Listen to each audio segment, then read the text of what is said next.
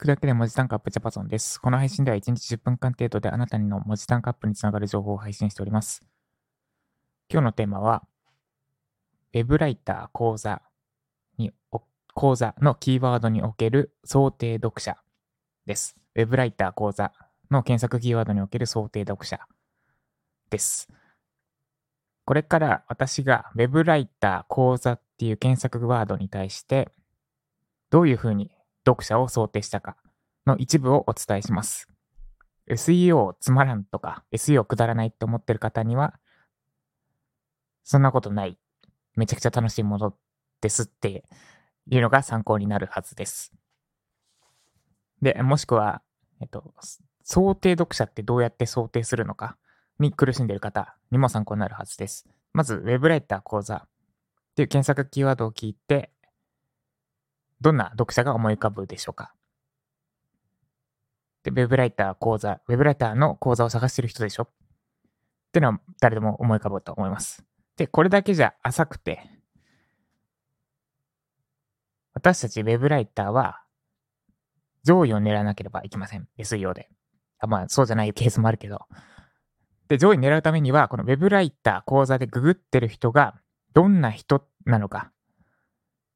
を正確に推測して、で、その人に対して役に立つコンテンツを作っていく必要があります。で、よく言われてるのは上位記事の分析とか、あと、まあ、Yahoo 知恵袋を見ましょうとかもあるんですが、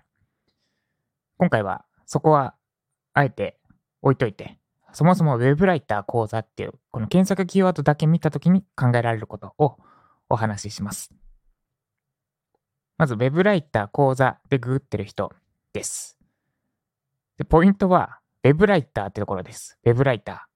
ライターとはググってない。Web ライターってググってる。ということは、どんな人でしょうか ?Web ライターという仕事内容について知っている人。まあ、何らか、もともとその前にライターって検索して、また、あるいはフリーランス副業って検索した人かもしれない。で、次に Web ライターの存在を知って、その、えっ、ー、と、フリーランス副業じゃないか。初めての副業とかでググって、ウェブ、ウェブライターって言葉を知ったかもしれない。で、ウェブライターとはでググって、ウェブライターの仕事内容について知った上で、あ、いつでもど、いつどこでも好きな場所で働けるんだ。なんか初めての副業として向いてそうだなって思って、もう一段階かな。今度ウェブライター勉強方法とか始め方でググった。で、したら、まあ、講座があることを知った。そして、ウェブライター講座ってググってるのかもしれないみたいなところですね。そういうロードマップを得てます。いきなり、ポンと何も知らない状態から Web ライター講座でググることはありえない。その前に何かしら Web ライターについての情報と、講座についての情報をインプットしています。で、ここで浮かび上がる読者としては、ライターじゃなくて Web ライターってググってるから、ウェブライター、ライターじゃなくてウェブライターの仕事に魅力を感じた人なのかもしれないってところです。つまり、時間、場所を選ばない。で、働けるってところに魅力を感じた。で、今、本業と、本業が忙しく働いていて、それでもウェブライターなら自分でもできそうって思ってる人かもしれない。これが本当に正しいかどうかは上位記事を見たりして、最後答え合わせするんですが、で、ってってことはです。もう一度整理すると、ウェブライター講座でググってる人は、ライター講座じゃなくて、ウェブライター講座でググってる人です。つまり、ウェブライターっていう仕事に興味を持っている。で、ウェブライターの仕事は何かっていうと、仕事の特徴というか、ウェブライターの特徴は何かっていうと、一般的に言われているのは、時間、場所を選ばずに隙間時間で働けることです。だから、副業に最適とか、初めての副業に最適とか言われています。で、そのウェブライターに魅力感じて、ウェブライター講座でググってる。です。ってなった時に、おすすめすべき講座は何かっていうのも自然と浮かび上がってきます。ウェブライターっていういつどこでも隙間時間で働けるってことに魅力を感じているのだから、そんな人に対して、ライブ講義、実際に、例えば土曜の1時から5時に直接教室に行って受けるような講座を進めたところで、いやいや、受けれないよ。こっちは本業があるし、土日は家族との時間があるよ、みたいなことになるかもしれない。なんで、紹介すべき講座も自然と、オンラインでいつでもどこでも隙間時間で受講できるような形式の講座に絞られるというか、まあ、こういう講座がおすすめですよねって本文内、あなたが探してるのはこういう講座ですよね。いつでもどこでも隙間時間にできる講座みたいなのを想定して本文内で書いてあげる、もしくは間接的に紹介する講座、そういうのだけにしてあげるとか、まあ、その書き方はいろいろありますが、っていうふうに推測して書いてあげると、もしそれが正しければ、そうそう、まさにその通りってなって、どんずばで刺さって、で、実際に買ってくれるようになるわけです。で、今私は上位記事も見てないし、Yahoo 知恵袋も見てないし、あとなんだ、サジェストキーワードとかも一切見てません。でもここまで推測できます。これは妄想じゃなくて、まあ私の知っている知識もありましたけど、妄想じゃなくて推測です。論理的に導き出した答え。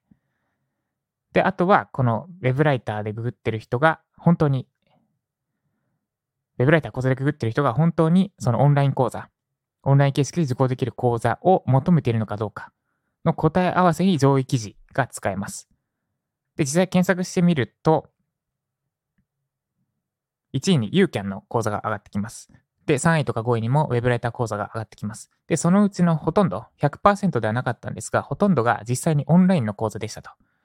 ということは、私が推測した Web ライター講座でググってる人はいつどこでも隙間時間で受講できる形式の講座を求めてるってのが、まあ多分合ってるんだろうと。まあこれも、まあここまで言ったら合ってたっていいかな。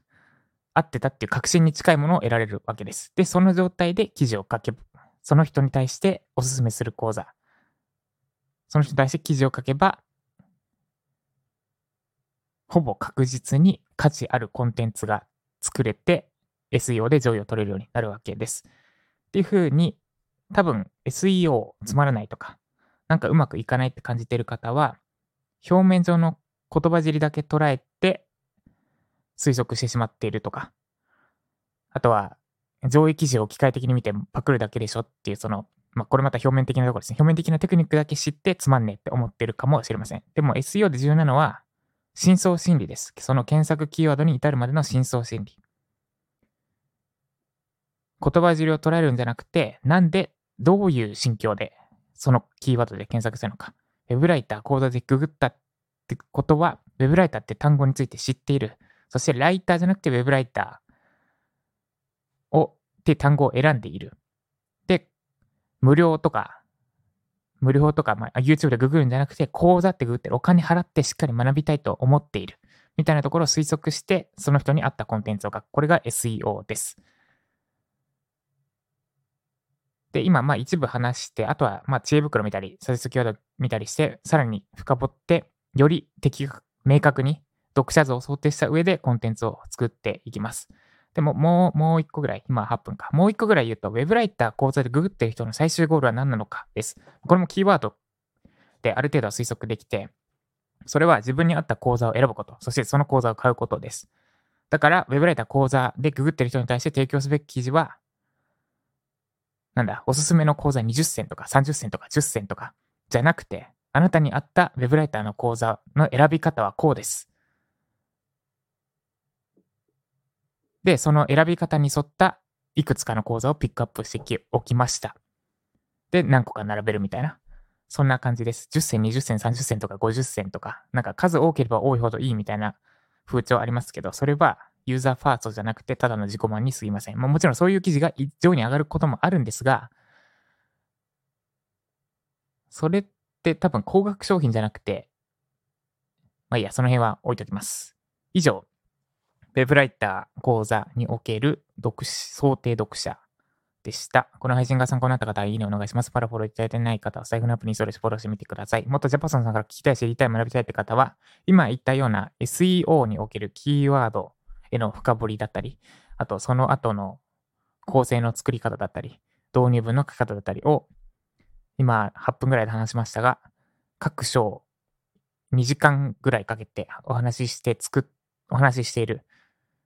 えっと、1ヶ月に、例えば今言ったようなの課題設定っていうレク章の中で話してるんですが、各章ごとに1ヶ月以上時間をかけて作ったのがライジャッパーです。興味ある方は概要欄のリンクからランニングページを覗いてみてください。2日に1人ペースで受講生増加中です。そのうち、年内には多分一旦締め切ります。ということで、今日、今のうちにぜひ覗いてみてください。以上、ということで今日も頑張っていきましょう。以上、ジャッパさんでした。